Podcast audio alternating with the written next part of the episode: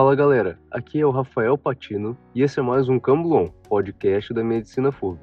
Hoje vamos falar sobre saúde mental durante a quarentena, com a Liga de Saúde Mental, Lismen da FURB. Olá, eu sou Nala Riso, psicóloga clínica e hospitalar.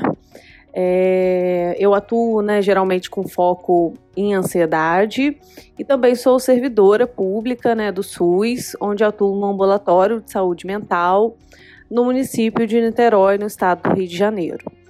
É, a convite da Natiele, eu vim aqui falar um pouco para vocês da importância do, do cuidado da nossa saúde mental nesse momento aí tão atípico, é, tão delicado, né, que nos traz tantas incertezas, tanto, tanto medo, tantas inseguranças e algumas estratégias aí para o manejo do estresse e da ansiedade durante esse período.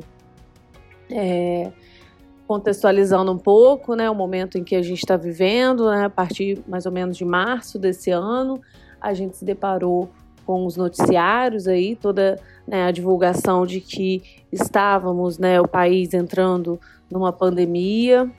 É, essa notícia, né, como chega de uma forma inesperada, ela trouxe muito medo, muita ansiedade, muito estresse, né, porque tivemos que parar de alguma forma, né, ou diminuir o ritmo da nossa vida, dos nossos planos, né, entendendo um pouco o que, que é esse vírus, como é que a gente ia lidar com ele, né, veio aí junto com isso todas as preocupações, né, das pessoas que do contágio, das pessoas que amamos, que fazem parte do, do grupo de risco, preocupações de ordem política e econômica, né, apreensão né, de como, como iria ficar, como iria ficar a nossa rotina, né, se todos iriam ficar bem, então, toda essa mudança e a necessidade né, de uma adaptação diante de tantas incertezas é, é um momento muito ansiogênico. Né? Dentro do, desse cenário, né, se nós considera, considerarmos aí, né, as situações como essa, né, semelhantes de pandemia, situações de desastres, situações emergenciais, é, nós sabemos que existem algumas reações emocionais e comportamentais que são esperadas para esse momento. E é importante a gente destacar isso aqui, porque às vezes algumas pessoas, né, não aceitam, né, não reconhecem estar sentindo determinados sentimentos, ter determinados pensamentos. Então, é, o que, né, a gente tem aí um, muitas pesquisas no campo da saúde mental que aponta que essa primeira fase, né, quando sai a notícia ali, as primeiras 72 horas, a primeira semana, é uma fase de estresse mais agudo, né, onde o nosso corpo ele entra num estado de alerta, então a gente sente muito essas sensações no próprio corpo, né, as sensações de ansiedade, de luta, de fuga né, ataque cardíaco, o suor nas mãos, uma inquietação, hiperventilação, né, falta de ar. Tudo isso né, tá ligado a situações de medo. Afinal de contas, o coronavírus ele, ele é um perigo real, né? E junto com esse perigo real tem as nossas outras inseguranças e outros medos que vão aí começando a rondar a nossa cabeça. É, um dado que é, que é importante a gente levar em consideração é que em 2019 a Organização Mundial de Saúde já dizia que o Brasil ele é o país mais ansioso do mundo, né? Então nós estamos aí, infelizmente, nesse ranking, né, de país de é, com maior casos, né, de transtornos de ansiedade. Então isso muito antes da pandemia. Então, quando surge a pandemia, né, nessas, nesses primeiros dias, né, a gente tem aí essa fase de estresse agudo, onde isso tem de ir mudando um pouco, né? É, agora, nesse momento que a gente está, que já se passaram aí, né, cerca de dois meses, talvez, né, mais ou menos, a gente chama de uma fase de assimilação, né, onde a gente está tentando entender ainda tudo que está se passando, né, como é que vai ficar a situação, como é que vai ser o futuro. E aí começam a vir inúmeras preocupações também, talvez algumas outras preocupações, né, novas preocupações. E a gente identifica também que existem muitos sentimentos que são que também fazem parte, né, dessa, dessa fase. É, por exemplo, sentimentos de tristeza, de raiva, né, de confusão, é, inquietação ou uma letargia, né, alterações no sono, alterações no apetite, tanto para mais quanto para menos, né, um aumento aí dos conflitos familiares, conflitos interpessoais, né, sentimentos às vezes também de dissociação, às vezes é, é um, como se fosse aquela impressão de que aquilo não está acontecendo, como se a gente estivesse né, num filme. Então, todos esses sentimentos que, se olhássemos né, anterior à, pandemia, talvez né, nos causasse um estranhamento maior e fôssemos é, entender que, que seria estranho ou uma anormalidade. Mas dentro do, do contexto que a gente está hoje, né, são sentimentos e emoções, reações esperadas. Então é muito importante que a gente possa acolher e aceitar esses sentimentos como parte da existência humana. Né? Tentar olhar para esse momento como uma oportunidade também de poder fazer uma reflexão, de olhar para dentro, né? de de repente rever aí a, a, os caminhos né, que estava seguindo, o ritmo de vida, né, os planos. É, então é, é, uma oportunidade também né, para isso.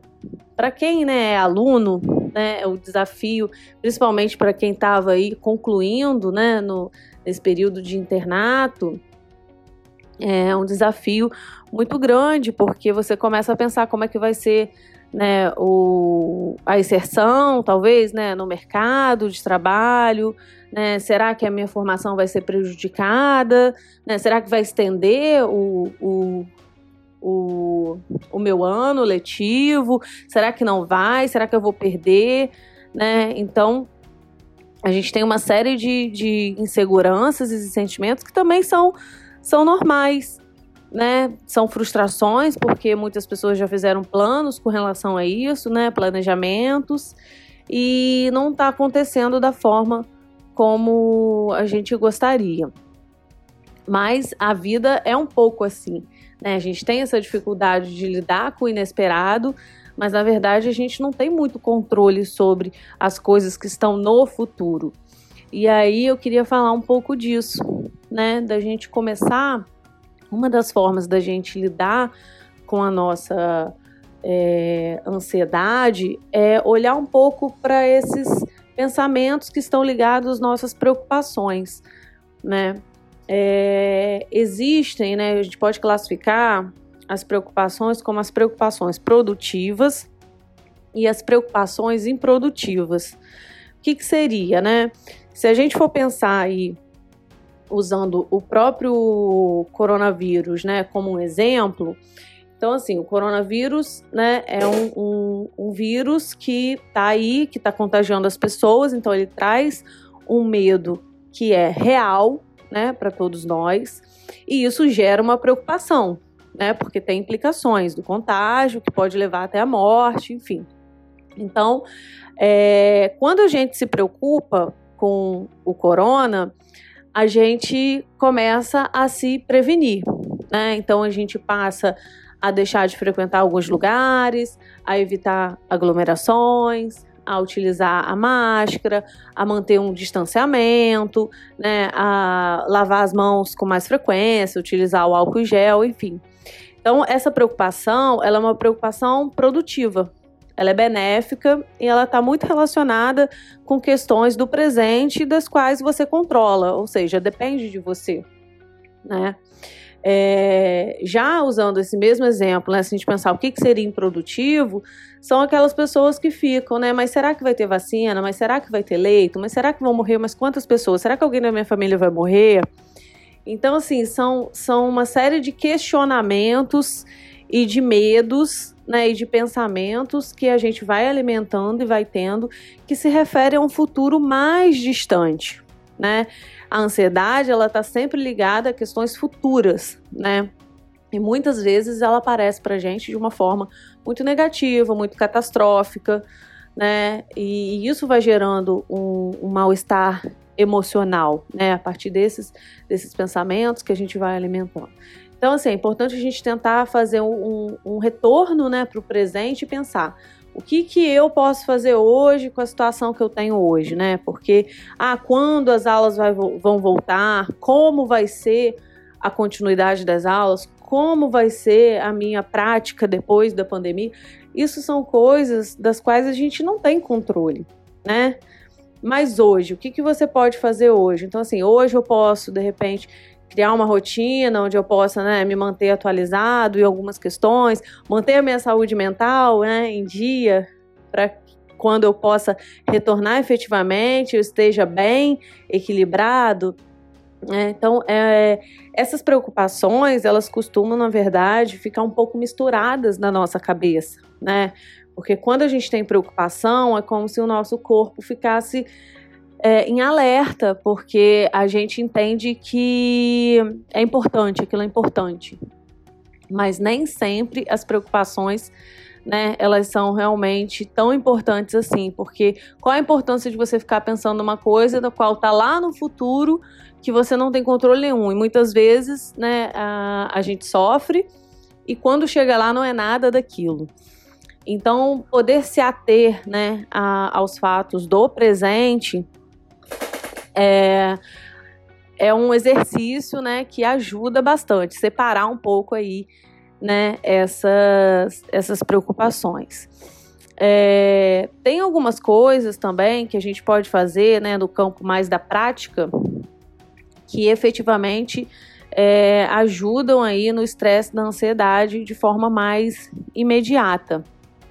É, por exemplo, é, diminuir o número de informações, né? Eu costumo dizer que a gente precisa fazer uma dieta da informação, porque tem pessoas que ficam né, com o noticiário ligado o dia inteiro e a mídia a gente sabe que tem um, um, uma tendência maior a informar né, as notícias mais negativas, né? Às vezes, uma vez ou outra que você vê alguma coisa que é mais, é, mais leve, enfim, de, que deu certo, né? Então é, ficar o dia inteiro com a televisão ligada, escutando notícias, né?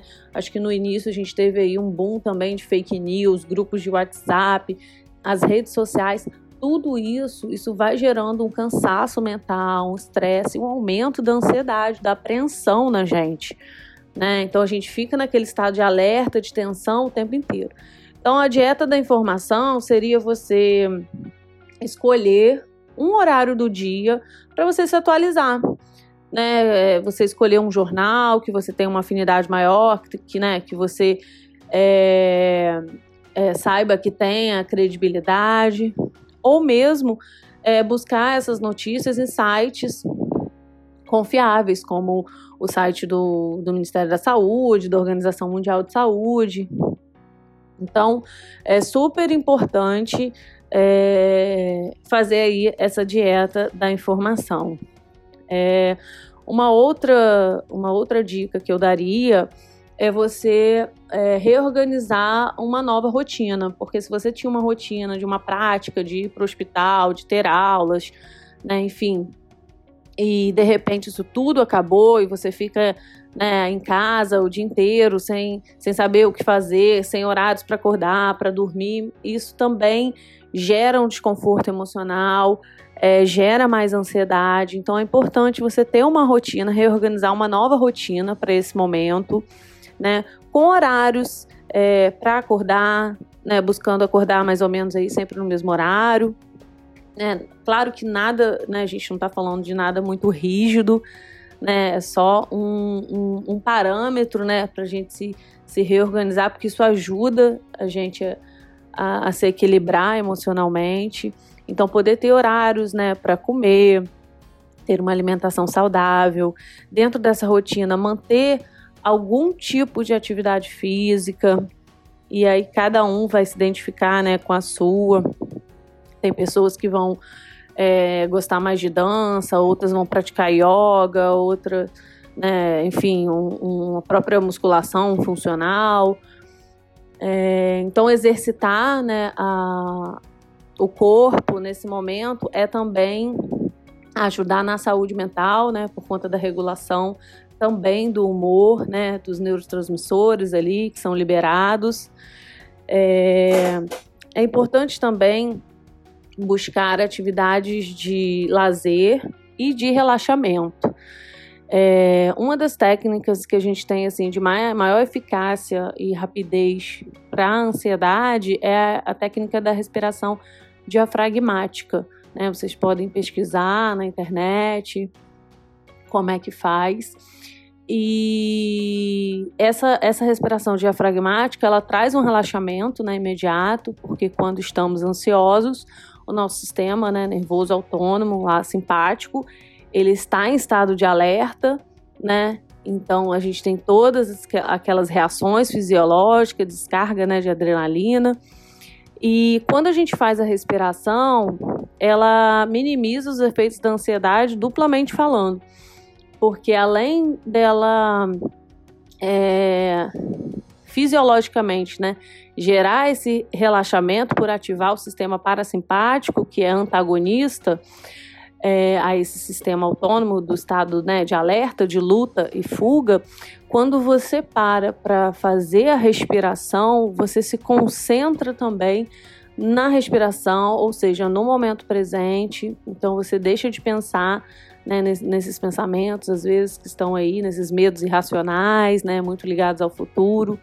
Então, a meditação, nesse caso, é, seria uma prática também muito bacana para incluir na rotina, porque tem a respiração já dentro, né? É... Então, essas atividades são, são, são, na verdade, são pequenas é, hábitos, né, que a gente pode ir incorporando aí no nosso dia a dia para poder minimizar aí os efeitos do isolamento. É, uma outra coisa também que é importante é a gente acionar a nossa rede de apoio, né? Quem é a sua rede de apoio? São seus amigos, já que você é de outra cidade, está na sua cidade sozinho, né? São, não, são os familiares que mesmo distante ou estão na mesma cidade, mas são eles com quem você conta. E entender que o isolamento é, social não é a mesma coisa que distanciamento afetivo a gente pode sim estar tá, é, distante, né?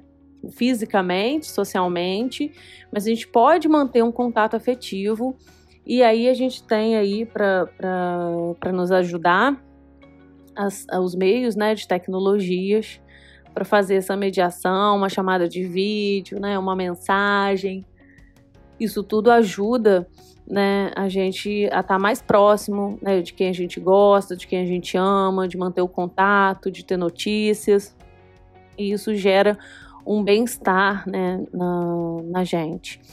É, atividades recreativas também nessa rotina, né? De poder assistir um filme, escutar uma música, talvez descobrir aí algum, algumas atividades ou algum hobby novo, né? Tem muita gente se reinventando é, nesse sentido. E eu acho que por último, e talvez uma das coisas assim mais importantes é da gente poder pensar e resgatar quais eram as estratégias que a gente utilizava antes da pandemia, nos momentos que a gente identificava que estava com maior desconforto, que estava mais estressado, né, mais, mais desconfortável emocionalmente, né, quando você estava mais para baixo, o que, que você fazia, né? O que, que fazia para você se sentir bem? Então, é, é, pensar nessas estratégias que você já tinha, nesses recursos psíquicos que você já tinha para lidar com situações difíceis e também utilizar é, nesse momento. É, isso também é, é um, vai ajudar bastante. Né? Então, a gente precisa usar o que a gente já tinha, o que é familiar também né, para gente.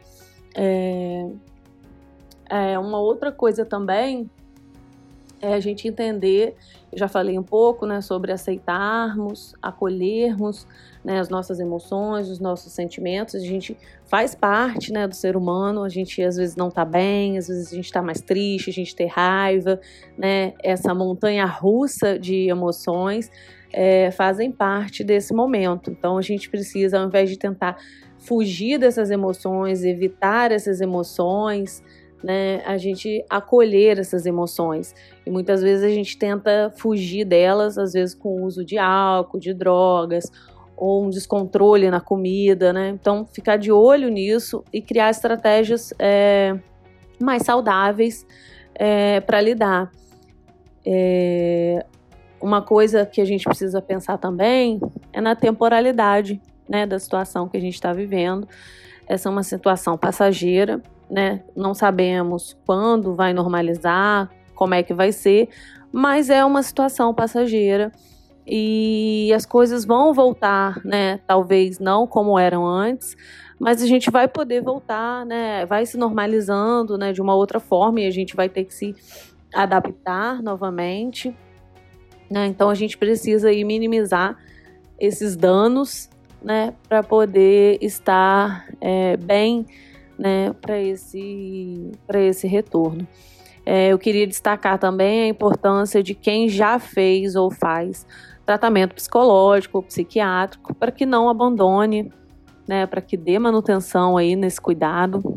Os profissionais, né, nós profissionais da saúde mental, psicólogos e psiquiatras principalmente, estamos fazendo atendimento né, online. Nós psicólogos já fazíamos antes, e os psiquiatras também estão né, fazendo essa modalidade de, de teleatendimento.